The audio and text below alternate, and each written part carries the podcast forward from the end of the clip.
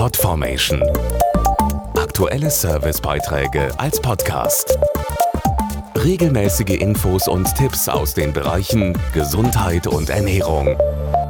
Vom 24. bis zum 30. April läuft die Europäische Impfwoche 2017. Die Weltgesundheitsorganisation WHO will mit ihr das Bewusstsein dafür stärken, dass Impfen wichtig ist, um Infektionen vorzubeugen und Leben zu schützen. Das Motto dieses Jahres lautet Impfungen helfen und soll Menschen jeden Alters motivieren, sich zu schützen. Zum Beispiel gegen Masern und Röteln, denn die sind ein wichtiges Thema in Deutschland.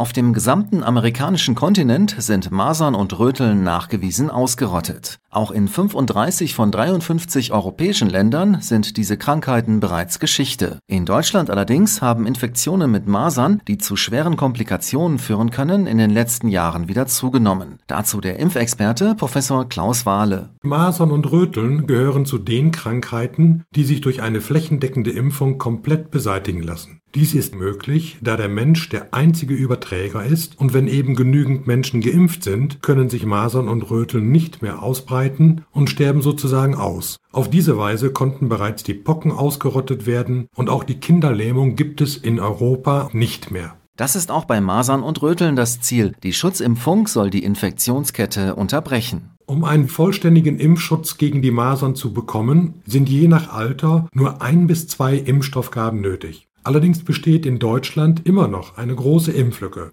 Laut Robert Koch Institut ist weniger als ein Drittel der 40 bis 49-Jährigen geimpft. Auch die Zahl der ungeschützten Kinder nimmt zu. Allein 150.000 des Jahrgangs 2013 sind nicht vollständig und weitere 28.000 Kinder überhaupt nicht gegen Masern geimpft. Das muss sich ändern. Die Europäische Impfwoche ist hier sicher ein guter Anlass, einmal den eigenen Impfpass beim Arzt checken zu lassen. Mehr Infos auch auf impfen.de.